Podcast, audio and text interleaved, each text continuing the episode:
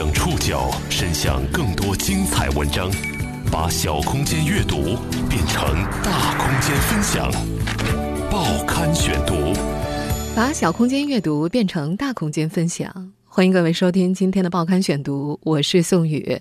今天为大家选读的文章综合了《北京日报》、《GQ 中国杂志》、《每日经济新闻》的内容。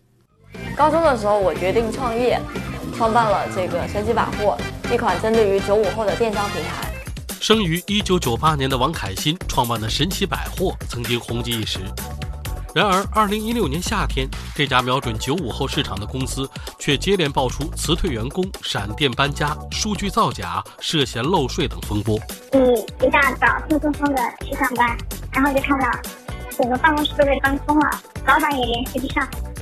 近日，风波再度升级。官方网站无法访问，APP 内容全部清空。更让人震惊的是，作为 CEO 的王凯欣还被前员工爆料侵吞六百万元公款。曾经的创业偶像成了活生生的反面教材。风口上的神奇少女怎么了？报刊选读今天为您讲述九五后辍学创业的神奇百货，荒唐收场。一九九八年出生的王凯欣，十六岁辍学创业。成立神奇百货，做九五后垂直电商。二零一六年年初，参加北京电视台的创业真人秀《我是独角兽》，当场被五个资本大佬争相投资，拿到了一千五百万的 A 轮投资。他的身上有媒体和风投想要的所有标签：辍学、女性、创业、九五后、传说中的霸道总裁，还是个小姑娘，怎么看都像是上头条新闻的元素。但就是这个，被舆论追捧了一年，作为双创代表得到全国政协副主席万钢接见的基萌少女，如今又上了头条。不过这一次，她已经不再是人人羡慕的对象。近日，有多名网友表示，神奇百货的官网不能正常访问。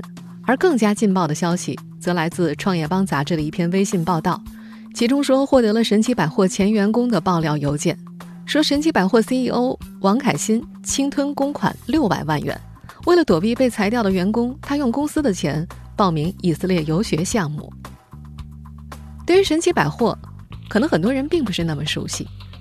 按照王凯欣的规划，这家电商平台与受众广泛的淘宝不同，它所紧盯的是九五后市场，二次元、明星周边、新奇特的文具、时下最火的零食。为九五后甚至零零后量身定制的一样样小百货，让人感到很新鲜，销量一开始也相当不错。然而，从二零一六年七月底开始，神奇百货通过微信公众号宣布将会暂时停止出售商品，谋求业务转型。在此之后，神奇百货开始归于沉寂。十月二十号下午，有记者登录神奇百货的官网，发现页面确实已经无法访问了。他们的手机 APP 虽然能够下载，但里面的内容已经被全部清空。经过深圳当地媒体探访，发现神奇百货在深圳的办公地点也早就人去楼空了。抱着疑问，有记者向王凯欣本人询问相关的情况，却迟迟没有能够得到回应。十月二十号凌晨，王凯欣通过朋友圈表示：“世态炎凉，人言可畏。”这个小姑娘似乎已经不愿意再对外发声。曾经的创业偶像，如今成了活生生的反面教材。一个九五后女生是怎么成为资本宠儿的？她所创办的神奇百货真的很神奇吗？报刊选读继续播出：九五后辍学创业的神奇百货，荒唐收场。这一年多来，神奇百货和王凯欣的经历可谓是坐过山车般跌宕起伏。二零一六年五月，公司发展风头正劲时，作为创业队伍当中的佼佼者，王凯欣。接受了时尚杂志《GQ 中国》的专访，他戴着蓝紫色的假发，大牌服装加身，照片里的王凯欣看上去就像是偶像剧里的女主角。可正是这篇报道，把王凯欣卷入了负面舆论的暴风眼。我们接下来为大家介绍的内容就摘自《GQ 中国》杂志。我从小就喜欢卖东西，小学的时候卖漫画书给同学，中学的时候我在 QQ 空间上卖一些小商品，赚了几万块钱。就像王凯欣在那档真人秀节目中所说的那样，他很早就开始卖东西了。二零一四年，他刚升入西安航天中学高中部，十六岁的他读书中不溜的样子看起来也不起眼，不过做生意倒是蛮有一套的。那会儿他在 QQ 空间做代购，零食、休闲鞋、学生用品卖给同龄人，每月挣得过万。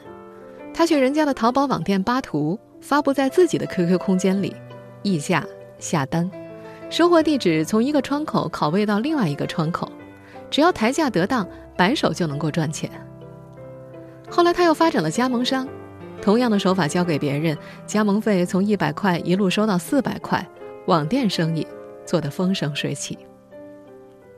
二零一四年暑假，王凯欣一个人泡星巴克，遇上了生人搭讪。这是个来西安出差的深圳商人，叫林庆峰，参股了几家酒业公司，也有自己的投资公司。时至今日，林庆峰并不否认王凯欣的才华，他觉得这个小姑娘是个奇才，很享受做买卖，有思路，学习能力强。爱读书，爱研究，对商业也很敏感，这也是他愿意带王凯欣入行的原因。后来，林劲峰向王凯欣介绍了自己公司负责新媒体的下属，那位下属又介绍了一个做自媒体的朋友，朋友又推荐了逻辑思维的西安微信群，最后，王凯欣在这个群里看到了西安泥巴创客空间的活动信息。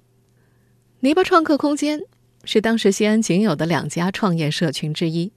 二零一四年七月才成立，王凯欣交了两百块，成了社群第一批的三十名会员之一。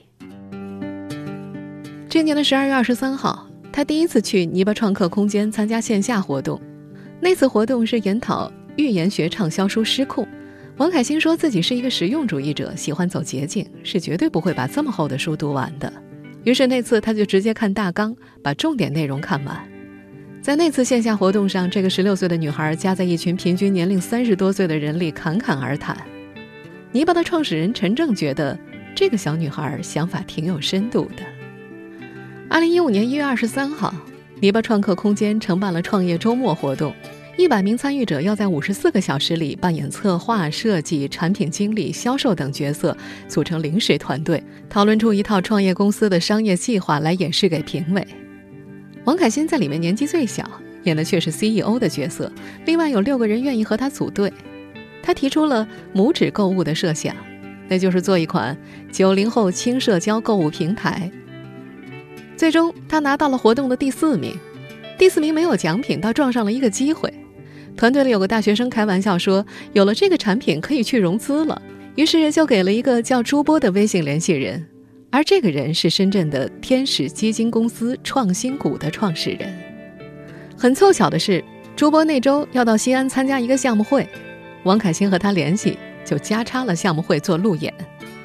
在那次路演上，小姑娘说的吞吞吐吐，好坏把逻辑讲清楚了，那就是青少年有消费能力，买东西的口味成年人又不懂，他可以来做一家专门迎合青少年的电商平台。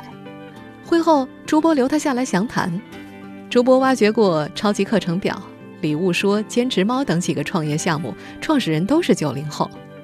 在那时，九零后的标签非常的惹眼。超级课程表的创始人于嘉文就这样在媒体上曾经热闹过一阵子。二零一五年春节，王凯欣带着创新股的投资协议回到了西安，协议上说明向他提供两百三十万元的天使资金成立公司，占公司百分之三十三的股份。虽然那时候朱波表示不鼓励高中生创业，但王凯欣在和家人商量之后，还是毅然决然的休了学。一位年轻的 CEO 就这么诞生了。二零一五年过完年，王凯欣开始到深圳创业，招聘员工、组建团队、搭建 APP。在这一系列过程中，这位九五后 CEO 的行事风格相当自我。报刊选读继续播出：九五后辍学创业的神奇百货，荒唐收场。二零一五年六月三号，创新股的资金到账，王凯欣注册成立了深圳大爆炸科技有限公司。由于他还没有成年，创新股的 CEO 肖旭替他代持法人资格。廖志伟成了这家公司的第一个员工和合伙人。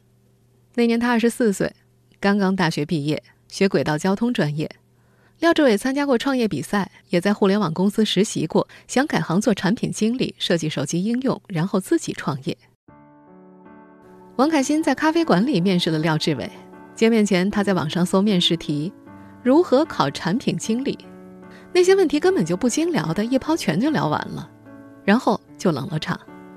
廖志伟想听老板谈一谈对九五后市场的理解，却发现这个小女孩连市场的概念都没有。再往后，王凯欣招员工，创新谷就把公司在招聘网站上的账户借给他用，这完全是疏玉啊！廖志伟和几个同事的心里就热了起来，他们私底下都说，创新谷每年集中资源只压在一个团队上，以前是于嘉文，那会儿轮到王凯欣了。不过，这个九五后女生招人讲究相由心生，曾在公司负责人事的王康威记得。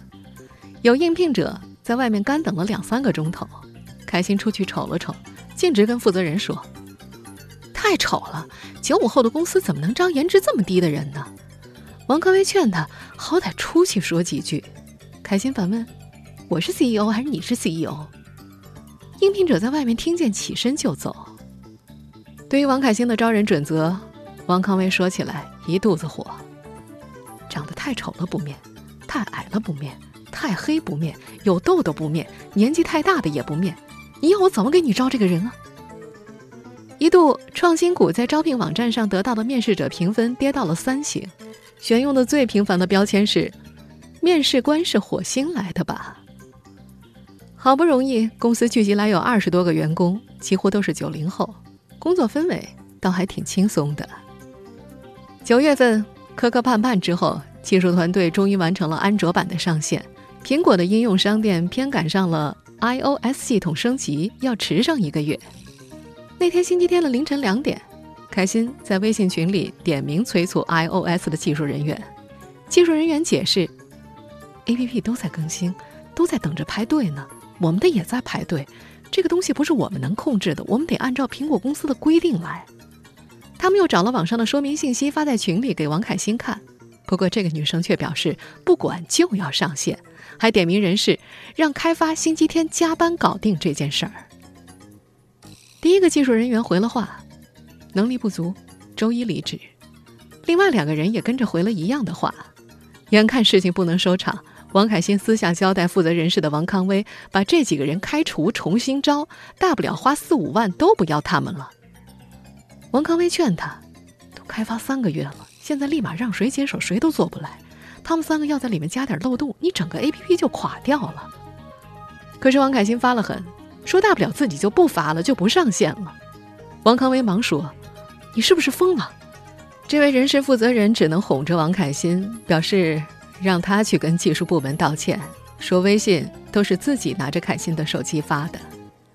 到了周一，王凯欣没在公司露面，这件事就干里尴尬的过去了。最终上线的那款 APP 就是神奇百货。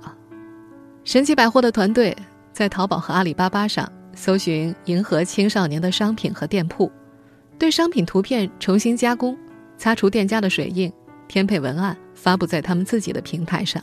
顾客在他们这儿下单之后，他们再根据订单一件件到淘宝和阿里巴巴上购买，还得给店家讲明包裹里不要放那些显示店家信息的收据、优惠券。有些店家发现自家的图片被神奇百货盗用了，打电话过来追究。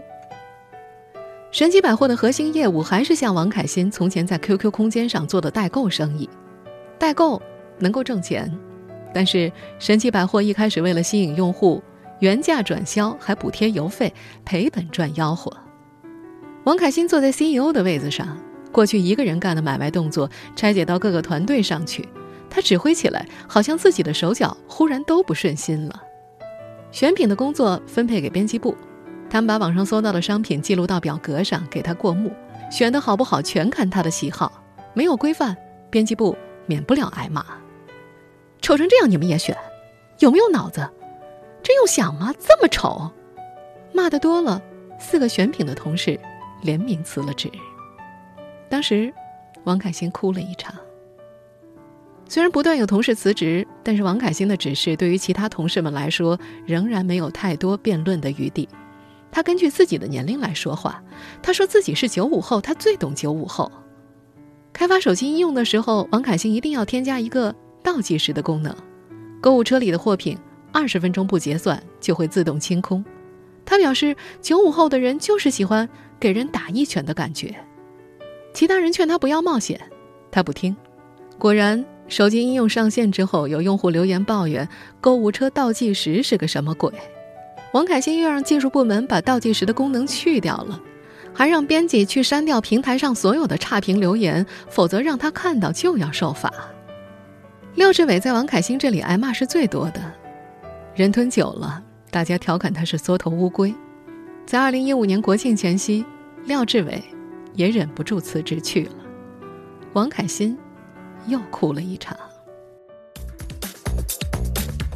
二零一五年年末，天使轮的钱差不多花光了，公账发不出下个月的员工工资，王凯欣一个月里四处找 A 轮资金。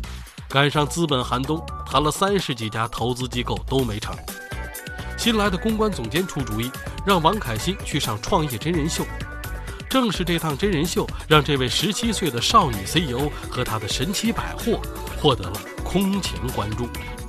报刊选读继续播出：九五后辍学创业的神奇百货，荒唐收场。神奇百货自上线两个月以来，每天订单上千单，这是我们两个月以来的数据情况。每天上千单，对。我们现在听到的这段录音，就出自让王凯欣爆红的那则真人秀《我是独角兽》。为了上节目，王凯欣排练了两天，套上及腰的金色假发。头边斜卡一顶黑白花帽，一副二次元的打扮就登了场。我刚才一出场就看到各位投资人，我就觉得是前方高能，前方高能，知道什么意思吗？不知道。前方高能意思。王凯欣对面坐的五个投资人张眉抬眼，这孩子太小了。真格基金的 CEO 方爱之说，王凯欣跟他们甩出前方高能等一串词，他们根本就听不懂。他想，是不是自己真的不懂九五后？如果今天在场的投资人投我的话，我会帮你们在未来三到五年赚够他们的钱，九五后的钱。最终，投资人们决定一千五百万出让百分之二十五的股份。有没有问题？A 轮投资就这么谈成了。没有问题。走出电视台。王凯欣找了家涮肉馆吃饭，又是高兴又是疲惫。但是公司上下都清楚，王凯欣在节目上所说的一天订单超过一千笔的业绩，他们只在双十一里冲到过。说是有一百多家供货商，实际上连十家都不到。二零一六年一月二十八号，大爆炸科技宣布获得经纬领投、真格、创新股跟投的 A 轮投资。二零一六年年初。神奇百货的员工扩张到了五十人，从创新谷的孵化器里搬出，拥有了三百平方米的独立办公场地。一个月之后，又换了个一千平米的新办公室，团队规模扩张到了八十人。真格基金的 CEO 方爱之在那档节目之前，没有看过任何对九五后消费市场的评估分析，他也没有听说过王凯欣和他的神奇百货，但是他相信这个创业者的年龄很容易吸引媒体。也更加理解九五后的消费群体，年龄就是他手里的那张百万英镑。他总跟投资人说，小孩子的需求大人搞不懂。方爱之也没有去过王凯欣的公司。三月底的时候，他曾在网上问起过王凯欣数据，王凯欣告诉他，成交额相较四个月前已经翻了十倍了，每个月达到几百万。方爱之觉得这个数字并不突出，但可以接受。神奇百货还处于发展早期，他愿意付出耐心来等待它自然成长。方爱之说：“他只有一条红线，不能骗人。”但是，神奇百货技术部的一名工作人员描述他们平台的交易额，平均下来一天是不可能达到一千单的，有时候最低出现过两百单，好一点的时候每周可能会突破七百单，就好比。CEO 出去做一次演讲，或者做个什么活动，注册用户和下单量会有个暴增，客单价大约是二十块。根据这些描述的话，月成交额根本就难以达到百万元的量级。这离王凯欣报告给投资人的几百万的月成交额相差甚远。另外，神奇百货一直向外界声称他们有六十万的注册用户，但实际上到三月底的时候，实际注册用户不到三十万。而员工们对于王凯欣扯谎赖账已经见惯了。据员工描述，手机应用开发收尾的时候，王凯欣强制技术部的七个人加了近三个星期的班，夜夜忙到十点回去。王凯欣说：“忙过这阵儿，给每人奖励五百块。”应用顺利上线之后，有人记起了奖金的事儿，但王凯欣却不认这三千五百块钱了。有员工把王凯欣的承诺截图发在了群里，觉得至少在同一个群的天使轮投资人朱波会看见。可就在员工们等说法的时候，王凯欣翻手就解散了这个群，聊天记录全都不见了。再比如，王凯欣又承诺公司会无限量供应零食，过年会带全体同事到日本旅游，可后来却又说零食是无限啊，你们自己掏钱去买啊。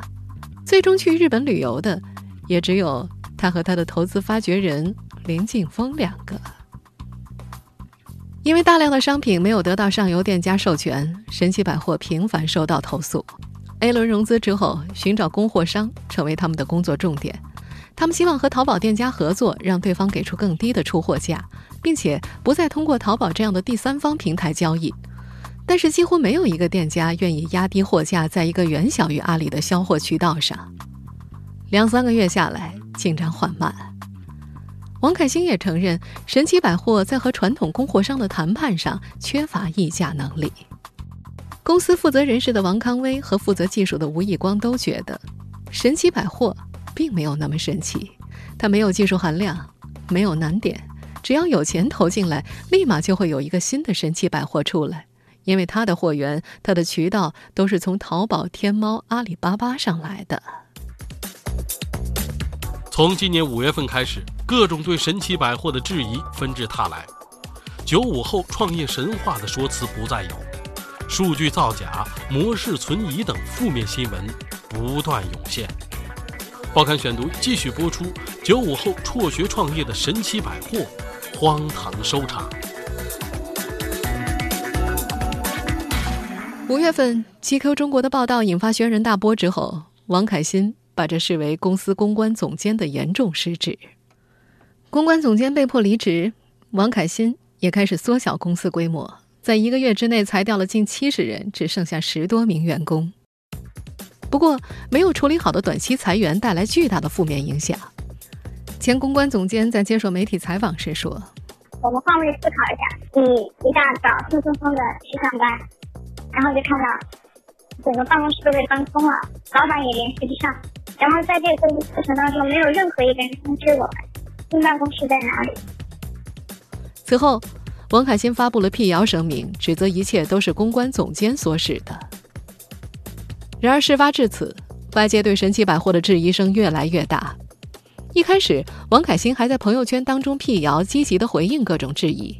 七月二十二号的时候，他转发了一篇文章，并且评论：“神奇百货需要重新出发，我也需开始认清自己，找回初心，回归商业本质。”当天。天使轮投资人朱波在其朋友圈也表示，这次王凯欣能够主动裁员并且缩减公司开支，作为投资人是支持的。他表示自己一直呼吁创业者，无论融资多少资金，一定要回归商业本质，要守住创业的初心。八月二十二号，王凯欣发布了最后一条和神奇百货直接相关的朋友圈，并且转发了神奇百货官方微信招募工程师的帖子。不过自此以后，他的朋友圈晒出的均为日常生活和读书随笔，再也没有了和神奇百货直接相关的内容。除了正在发生变化的神奇百货内部，外部似乎同样如此。曾经力挺王凯欣的朱波表示自己已经放弃。他说：“从二月份开始，王凯欣已经完全听不进自己的善意劝告，他简直像是换了个人。”朱波是神奇百货天使轮投资机构创新股的 CEO。最近，他在接受界面新闻采访时表示，自己已经放弃了这家公司，并且把它放到了死亡名单里。截止目前，神奇百货的公众号已经近两个月没有新的推送了。王凯欣的新浪微博在八月三号之后也就再也没有更新过。而网上关于他侵吞公款六百万的传言铺天盖地，更有人说他已经远走异国。神奇百货裁员的背后到底如何？漂亮的数据是真还是假？公司的财务正规与否？这些事实目前外界无从去印证。人们只看到这一次风口上的神奇少女，似乎选择了沉默应对。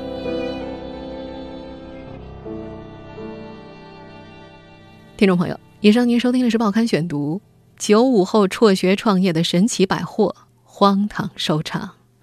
我是宋宇，感谢各位的收听。今天节目内容综合了《北京日报》、GQ 杂志、每日经济新闻的内容。